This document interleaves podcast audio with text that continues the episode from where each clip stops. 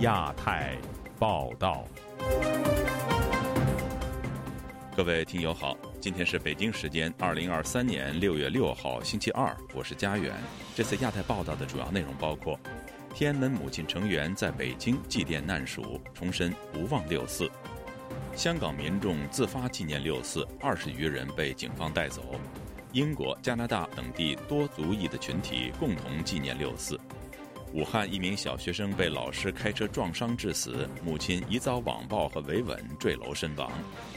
香港电台前记者蔡玉玲因为调查报道被判有罪，案件经上诉获胜。接下来就请听这次节目的详细内容。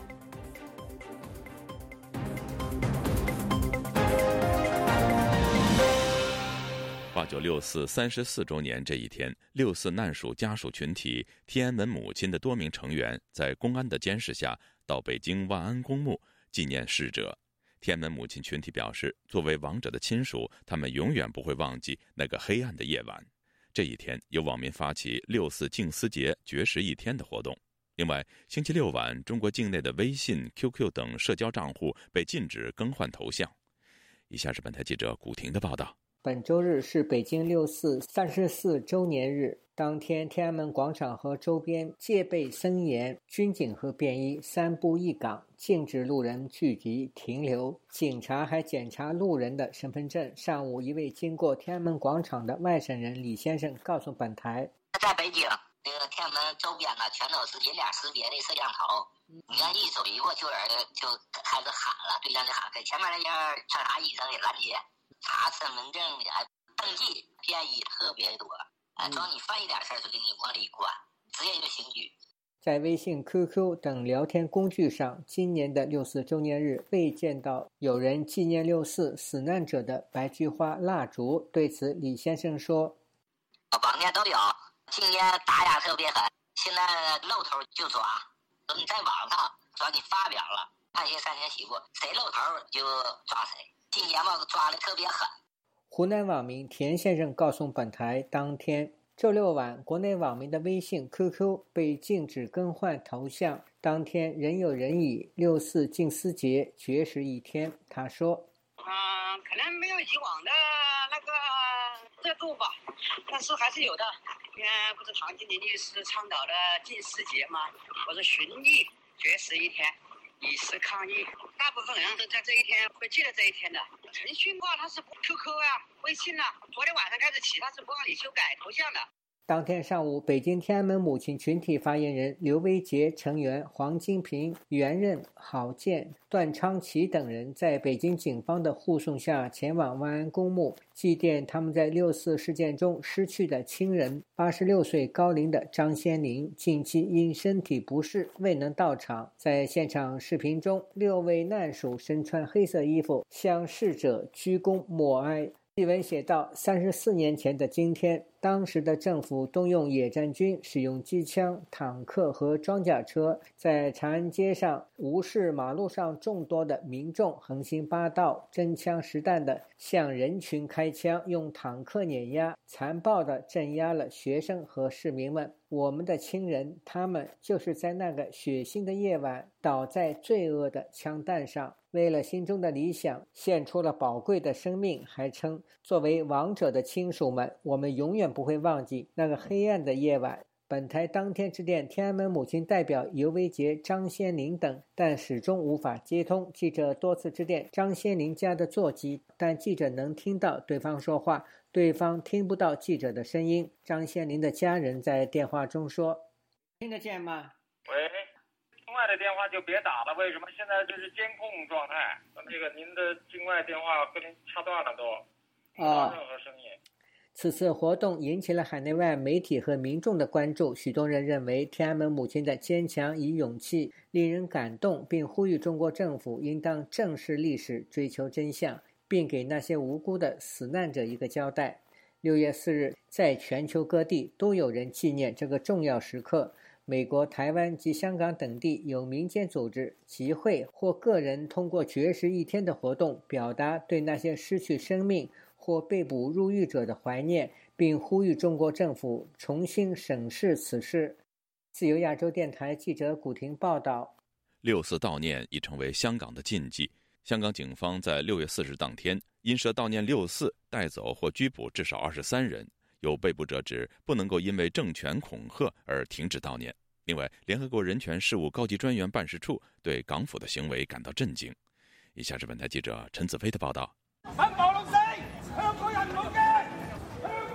在刚过去的六四，香港警方在维园附近带走二十三名男女，涉嫌在公众场合破坏社会安宁，需要进一步被调查。在六四前一天，身上贴有禁食白纸，被指控做出煽动意图作为的台湾大学研究生刘嘉怡，周一对本台表示，悼念无罪，只是做坚持三十多年的事。六四这个伤痛，我们还没抚平。悼念死难者，我们对他们母亲的致敬，是我们一直以来的坚持。所以今年是做我一关继续做的事情，也没有什么恐惧啊、害怕的。因为六四悼念，在铜锣湾被带走的圣明联主席陈宝莹也对本台表示，原计划带同鲜花在维园附近做短暂的默站，表达哀思，但没有成功。他当时候也看到其他的市民只是穿着黑衣也被带走，批评警方的做法不合理。他相信与他一同站出来悼念的人，只是想要守护悼念六四的一点烛光。你话系唔惊，当然都系假噶啦。咁但系如果说站出来不怕和不担心是骗你的，但对我而言，当我想起三十四年前那么多人用血肉书写的这段历史，甚至他们的母亲想追究真相所面对的困难和艰辛，比我们多很多倍，我觉得更有责任让人不要忘记六四的悼念不可能因为政权的恐吓阻碍和停止个人的悼念活动。我们只是每个人做回自己应有的坚持。前支联会副主席蔡耀昌在六四当晚独自到曾经摆放国殇之柱的香港大学悼念，同被警方阻止。他认为今年六四前夕港府高官的言行，激发了港人不怕国安法，坚持站出来悼念六四。最大嘅触发就可能系特首又好，律政司。最大的出发点可能是特首或律政司司长。都说不清楚港人六四悼念是否犯法，但早前保安局局长邓炳强却警告，任何人在特别的日子做出危害国家安全的行为，警方必定执法。警方更在维园高调巡查，又派特种部队到场，使已悼念六四多年的港人感到不是味儿。使大家都尝试找一些空间做出表达。香港立法会民主派前议员许之峰表示敬佩在高压之下还勇敢表达意见、悼念六四的港人。他表示，六四当天香港警方的执法行动标准有分歧，使港人难以用合法的方法表达意见。背囊里边有六四嘅物品，背包内有六四的物品，没有做展示，都要被带走。这种行为明显与公共秩序无关，只是与政治有关，是针对意见，根本不是法律。唯一的标准就是政治需要，游行示威红线的漂浮不定，这就是后国安法下的写照。他想怎么样就怎么样。徐志峰表示，被逮捕的人士有可能在两三年之后，在港府有政治需要时再被抽后算账。就亚洲电台记者陈子飞报道。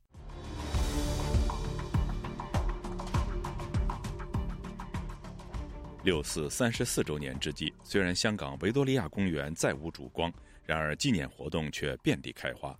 全球各地共有超过五十场游行、展览和集会等活动。其中，英国伦敦星期天举行的六四纪念活动，首次由中国留学生打头阵，并带领港人、藏人以及维吾尔人等社群，在伦敦闹市游行到中国驻英国大使馆外举行集会，延续三十四年来的传统。请听本台记者吕西发自伦敦的报道。我们要反对暴力，我们要保障人权，我们要保障人权。三十四年前，北京天安门广场上学生的诉求，在伦敦特拉法加广场上再次响起。有一群在英中国留学生组成的非营利组织 China Defiance，周日在伦敦举行集会。他们模仿当年天安门广场上的学生，又重演当年坦克车撞向学生的一幕。现场所见，不少中国留学生拿着鲜花和自制的标语，默默加入。中国留学生橙子自制写着“在史册里”。在人心里，别让真相引入尘烟的标语，想借此表达一个讯息。出于安全原因，他的访问内容由我的同事代读。这些事件其实都会留在史册里和人的心里。只要我们一直有这样的活动，即使星星之火不能燎原，我们也可以继续把它传递下去。中国留学生 M 表示，他过去对六四有一定的认知，却一直不见中国留学生站出来举办活动。现在终于等到这个机会，他觉得有必要参与。表达对六四和今年中国种种事件的不满，因为我觉得这个是每个公民的义务吧。因为就是自己的国家在呃自己的政府并没有就是做的很好，通过这样的活动来表示我们的不满。觉得是呃对于过去两年就是包括疫情防防疫政策，然后还有一些大大小小事情，综合一种不满吧。然后就是在中国也发生了很多事情，比如说铁链女事件。比如说，呃，武汉李文亮医生那个事件，然后还有很多就数不清。人群中不乏港人身影，港人比利过去几十年都有参与香港维多利亚公园的烛光晚会。他说：“中国留学生第一次站出来举办六四纪念活动，意义重大。”其实佢哋应该系佢哋做嘅，我哋喺香港呢。其实纪念六四的活动应该是由中国人来做，我们在香港其实一直是在帮他们做。当然，我们也是一脉相承。如果连我们都不支持他们，谁来支持呢？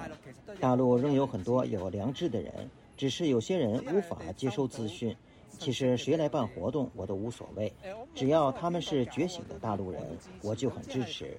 中国留学生其后带领港人、藏人和维吾尔人等社群游行到中国驻英国大使馆，加入由国际特赦组织举办的晚会，延续三十四年以来的传统。集会人士拿着标语和电子蜡烛悼念六四死难者，并声援在狱中绝食的前香港支联会副主席周信彤。高峰时大概有四百人参加。而除了伦敦，全英国至少七个城市都有六四悼念活动，让在香港被禁绝的烛光照亮英国各地。自由亚洲电台记者吕希，英国伦敦报道。在刚刚过去的这个周末，加拿大多个城市都举行了纪念六四三十四周年的活动。其中，温哥华市的活动现场重现香港维园气氛，超过三千人手持蜡烛，呼吁绝不遗忘曾经为中国和香港民主抗争的勇士。另外，多伦多也有两场纪念会，两千多民众参与。以下是本台记者柳飞的报道。关于民主自由、香港精神的歌声一阵阵飘荡在温哥华林思琪公园。星期天下午四点钟起，先是纪念音乐会和六四展览登场。随着天色渐暗，更多人涌入公园草坪，超过三千人手持着蜡烛或手机，为当年一九八九年六四死难者以及为这几年争取香港民主自由而不幸受害的人致敬。温哥华智联会从一九八九年起就举办纪念六四活动，往年都在中国领事馆前抗议。智联会主席李美宝说。过去动辄超过十万人聚集香港维园到六四，如今香港变了，温哥华港人更要凝聚在一起。通过每一点嘅烛光，我哋系发誓永远通过每一支烛光，我们永远不会忘记天安门的大屠杀，不会忘记为香港民主抗争的勇士们。虽然维园烛光熄了，但温哥华烛海不灭。曾被拘捕的香港智联会常委麦海华也被迫离开香港到温哥华，看到竹海一片，哽咽又感动地说：“香港人散居世界，依然同心。”前香港网络电台主持人杰斯也是政治犯，刑满出狱后的他，两个月前来到温哥华，他在台上的演讲为晚会掀起了高潮。他讽刺现任香港特首和保安局长任意操弄国安法。毁了香港，但毁不了香港人的信念。多地球！多谢你啊，李家超！多谢你啊！我们坐满了整个地球，多谢你啊，李家超！多谢你邓炳强，帮我们召集了更多香港人站出来，在亚洲、台湾，在欧洲、美国，还有我们加拿大，都看到自由之花开满各个城市。杰斯说：“中国共产党就是希望众人遗忘，遗忘中国的六四，遗忘香港的二零一四、二零一九。因为遗忘了，中国共产党就更能够容易继续做伤天害理的事。我们绝对不能忘。”中国民主党温哥华党部的负责人郝丹说：“天安门六四事件开启了中国民主之光，因为六四让全世界看清了中共邪恶的本质，也在全球掀起了中国人追求自由民主的热潮，埋下了中国民主运动的种子，影响了几代中国人的思想。”温哥华市议员、中国移民周南。和本拿比市议员、香港移民李灿明等人也都来到现场。周南说会让年仅两岁的儿子逐渐认识六四。李灿明也说，还有一段时间才可以呃做一些改变，所以这个坚持下去是非常重要。多伦多支持中国民运会在星期天晚上与约克赖世民广场举办的烛光会吸引两千多人参加。至于多伦多公民会，也在周六于多伦多大学举办了活动。公民会的林立彤说：“虽然仅仅有两百多人到场，但多数都是来自中国大陆的年轻学生，他们愿意站出来，格外有意义。”自由亚洲电台记者柳飞温哥华报道。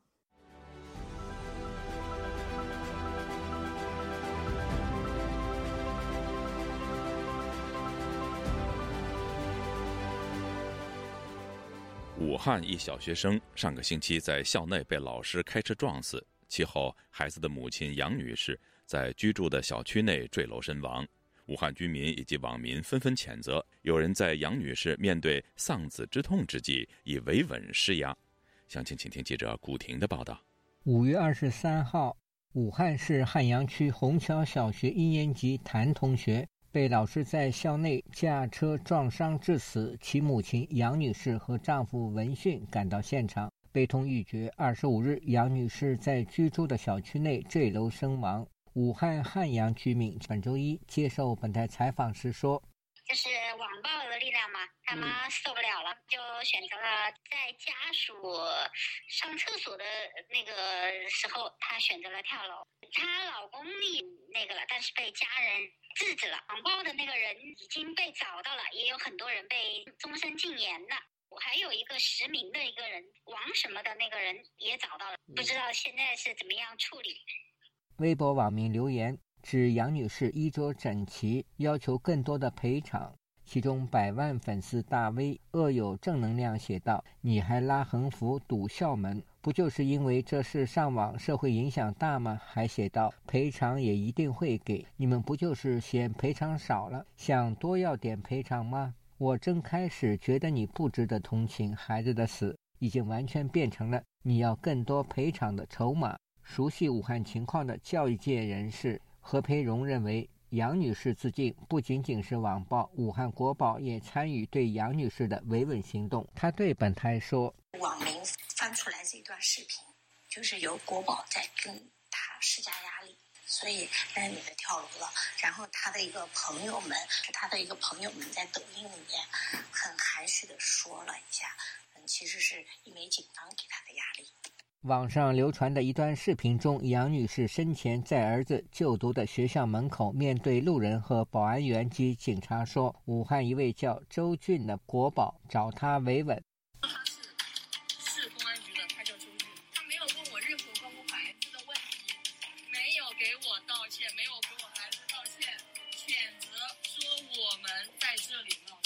五月二十五日，据武汉市汉阳区教育局发布的情况通报称，五月二十三日十三点五十分，该区虹桥小学月湖校区教师刘某在校内驾车将该校一年级学生谭某撞伤后，谭某送医院抢救无效，不幸离世。武汉市汉阳区教育局对谭同学的不幸离世深感悲痛，以自责。至于涉事教师刘某，则已被警方刑事拘留。武汉居民徐先生对本台说：“当地每一次发生群体或维权事件，国宝都会第一时间压制网络言论。杨女士的遭遇是典型的案例。”她说：“我相信是是这样的，我相信是这样的。呃，维稳的，你知道维稳的费用比真税还高。”另外，中国二十七位诗人以诗歌的形式为被网暴的杨女士发声。其中，叶康桥写道：“一个孩子惨死，只有一个母亲伤心；一个人死，只有一家痛哭；一个王朝的覆灭，所有人效忠新帝。哎，这是一个孩子死的事吗？这是中国自古各扫门前雪的教育成果。自由亚洲电台记者古婷报道。香港电台前女编导蔡玉玲，二零二零年调查元朗七二幺袭击事件，申请涉事人车牌资料时，被香港政府指控虚假陈述。蔡玉玲不服判决，经历近三年的上诉，终获撤罪。详情，请听记者陈子飞的报道。香港电台铿锵集前篇到蔡玉玲在二零二零年重塑元朗七二一袭击事件真相的报道，使用记者常用的调查方法，拿到涉嫌参与袭击相关人士的个人资料，其后被港府提告，被裁定作出虚假陈说罪成。他不服判决上诉。香港终审法院周一公布判决的结果，表示相关资料申请限制和选项要求并不清楚。考虑到蔡玉玲是真诚因为新闻报道才提出申请，说他是明知而做出虚假陈述是严重不公，裁定蔡玉林胜诉，撤销对他的定罪和刑罚。蔡玉林在判决后表示，法院再次肯定言论自由和新闻自由是受到法律的保护，对新闻界以及还在坚持的香港记者。是一种鼓舞，对他个人而言也是很有意义的事。由被捕到去到终审法院，从被拘捕到上诉到终法院，已经历三十个月，对很多人来说不是一段短的时间。不论今天的赢或输，过去这几年的坚持已经是一件很有意义的事。今天能够得到这个结果，真的值得欣喜。这次的例子说明了，不论是个人或群体，我们的那份坚持，在今天的社会是值得重视和鼓励。不论制度如何的改变，我相信心中的信念很难被人拿走。他表示会继续做调查报道。但承认这次判例可能只是适用在涉及交通类的资料调查，希望社会能理解取得公众资讯和保护新闻自由需要平衡的重要。香港记者协会欢迎判决，对蔡玉玲坚持上诉、身体力行维护新闻自由的勇气表示敬佩。又说记者为了真相调查资料被控告虚假陈述罪成，打击媒体求真、监察政府的作用。希望港府尊重新闻工作者的。工作确保新闻自由得到保障。前法政会事召集人任坚峰表示，蔡玉玲上诉成功，某程度上是显示新闻自由的重要。但值得留意是，不等同以后记者做调查报道不会再被控告。同时，港府也可以单方面更改游戏规则，阻止记者调查所需要的资料。今次蔡玉玲她赢了，其中一个因素就是说啊，今次好明显他是做一些跟呃新闻。呃，报道有关的调查嘛，将来何谓做新闻调查的的定义可能会有争议。另外，大家都不可以排除政府会改了他们的守则。啊，他们可以把那个基准去收紧。本案的审讯经历近三年，任建峰表示，除了当事人要付出时间，如果上诉失败，也有可能被政府追讨数以十万甚至百万计港元的诉讼费。感叹寻求公义的路对普通市民来说相当困难。就亚洲电台记者陈子飞报道。河南网红陈少天，人称天哥。近期从土耳其启程走线前往美国寻求政治庇护，本周一抵达墨西哥，并将于次日进入难民营，稍后提出政治庇护。详情，请听记者古婷的报道。本周日还在危地马拉的河南网红天哥，周一已经抵达墨西哥境内。当天，天哥一行七八个来自中国的偷渡客被蛇头安排在有养猪场的休息站。他说，还有其他国家的难民。下完车就给我安排在这里了，这里。应该是养猪的地方，那边大门大门给关起来，三个讲葡萄牙语的女人带了三个小孩，很辛苦。天哥当天接受自由亚洲电台采访时说，他已经到了美墨边境地区，墨西哥东南部城市塔帕丘拉。我已经到塔帕丘拉了，打个车六块钱到了一个呃酒店住下了，明天或者后天再去那边接站。近年来，成千上万的中南美洲难民为了脱离暴力跟贫困，跋山涉水要逃到美国。墨西哥则是大部分逃往美国的必经之路。今年以来，许多中国人也走这条逃亡之路。田哥说：“车头前面有骑摩托车的放哨的，后面有中尾的，搞得很周很周全。进入墨西哥之前吧，那两年躲避的比较多，因为进入墨西哥之前有警察上来送两两次，两次都都没有怎么强制要。他先看你的护照，看完以后给手给你比试比试钱的，no no 一摇下头就就问下一个也去要。天哥还说，也有警察把他们车上的人叫下车，逐一要钱。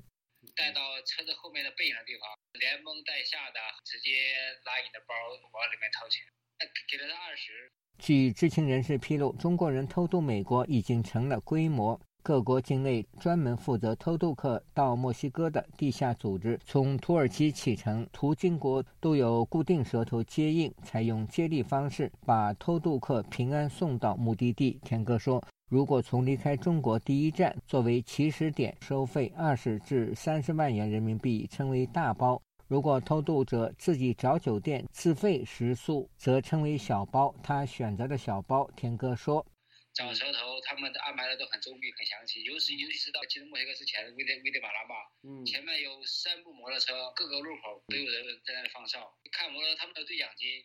下一个路口之前，他先先跑过去，看看有没有拿对讲机再过来。他们接洽都很好。”在哪个地方上车，哪个地方下车，都有人专门都有蛇头在那等着你的。他的范围之内只能负责一段，那一段不归他管的。那个交接口就有蛇头在那等着你，给你安排酒店。天哥还说，在他走线的过程中，每一个国家的蛇头给偷渡客拍摄一张合影，发给下一站接应的蛇头，以防止不付钱的偷渡客混在其中，也为了确保偷渡客的安全。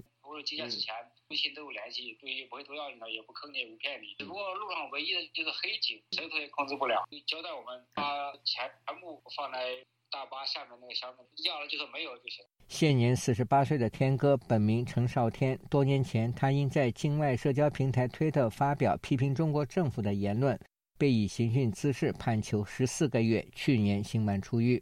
自由亚洲电台记者古婷报道。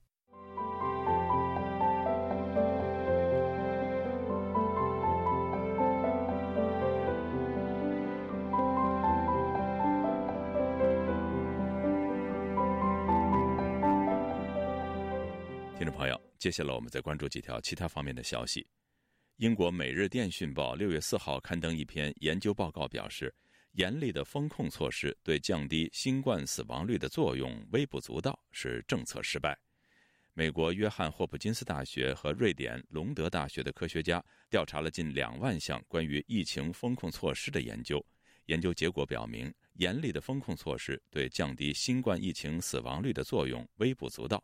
例如，与瑞典等国家相比，实施严格封锁的英格兰和威尔士只减少了一千七百个死亡案例。